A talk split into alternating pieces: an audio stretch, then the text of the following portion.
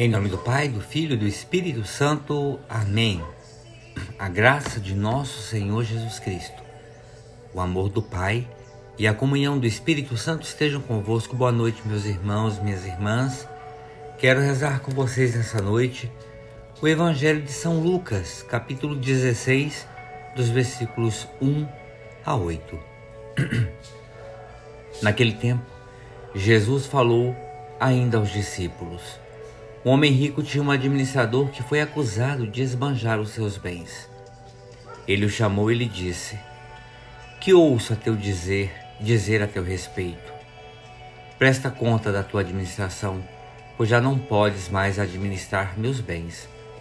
O administrador então começou a refletir: Meu senhor vai me tirar a administração, que vou fazer? Cavar não tenho forças, mendigar, vergonha ah, já sei o que fazer, para que alguém me receba em sua casa quando eu for afastado da administração. Então chamou um dos que estavam devolvendo, devendo ao seu senhor e perguntou ao primeiro: Quanto é que tu deves ao meu senhor? Ele respondeu: Cem barris de óleo. O administrador disse: Pega a tua conta, senta-te depressa e escreve: cinquenta. Depois perguntou a outro: E tu, quanto deves? E ele respondeu: Cem sacas de trigo. O administrador disse: Pega a tua conta e escreve 80. E o Senhor elogiou o administrador desonesto, porque agiu com esperteza. De fato, os filhos deste mundo são mais espertos em seus negócios, negócios que os filhos da luz. Palavra da salvação, glória a vós, Senhor.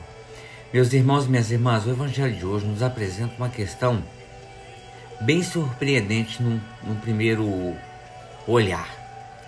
Com efeito, o texto São Lucas diz que o proprietário admirou-se da astúcia do administrador e diz porque os filhos deste mundo são mais prudentes que os filhos da luz no trato com seus semelhantes. Evidentemente, não é proposto a nós aqui que sejamos injustos em nossas relações e menos ainda com o Senhor. Não se trata, portanto, de também de um louvor à estafa que comete o administrador, esse erro cometido pelo administrador. O que Jesus manifesta com seu exemplo é uma queixa pela habilidade em solucionar os assuntos deste mundo e a falta de verdadeiro empenho e verdade do, do, do, desse administrador comparado com aquilo que é a astúcia do mal. Mas Deus também, no Evangelho de hoje, nos chama atenção sobre a questão dos engenhos dos filhos da luz na construção do reino.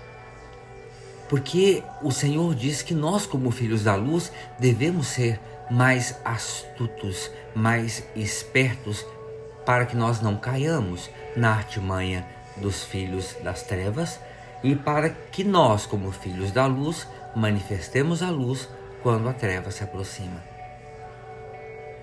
Tudo isso nos mostra, mais uma vez, que o coração do ser humano continua tendo os mesmos limites e pobreza de sempre. Na atualidade, falamos de tráfico de influência, de corrupção, enriquecimento ilícito, falsificação de documentos.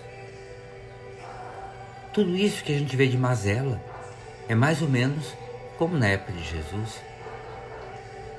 Mas a questão que tudo isso nos propõe é dupla. Por acaso pensamos que enganar a Deus com nossas aparências, com as nossas com a nossa mediocridade, Será que Deus é enganado com isso?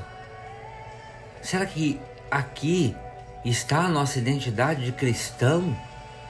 Na aparência, na mediocridade, no enganar? Outro ponto que, ao falar de astúcia, teríamos também que falar de interesses. Estamos interessados realmente no reino de Deus e na sua justiça? É frequente a mediocridade em nossa resposta como filhos da luz. Jesus diz também que ali onde esteja o nosso tesouro, também estará o nosso coração. Qual é o nosso tesouro? Qual é o tesouro da nossa vida? Devemos examinar o nosso interior para conhecer onde está o nosso tesouro e que tesouro é. Talvez hoje, diante do Senhor, teremos que nos questionar qual deve ser a nossa astúcia como filho da luz. Quer dizer, nossa sinceridade nas relações com Deus e com os irmãos. O Papa Bento XVI dizia em uma de suas homilias que assim que na realidade a vida é sempre uma opção entre honesto e desonesto, honestidade e desonestidade, entre fidelidade e fidelidade, entre bem e mal. E vejam com efeito, com efeito, o evangelho de hoje nos faz diante daquilo que o Papa Bento também nos coloca em somelia, e o evangelho é rico em mostrar isso, a gente precisa decidir o que, que nós queremos? Honestidade? Desonestidade? Fidelidade? Infidelidade? Bem ou mal? Por isso nós temos que procurar bem. Onde está o nosso tesouro e que tesouro é esse? Que o Senhor nos ajude a refletir de modo tão profundo a nossa conduta de filhos da luz. Ave Maria, cheia de graça, o Senhor é convosco. Bendita sois vós entre as mulheres e bendito é o fruto do vosso ventre, Jesus.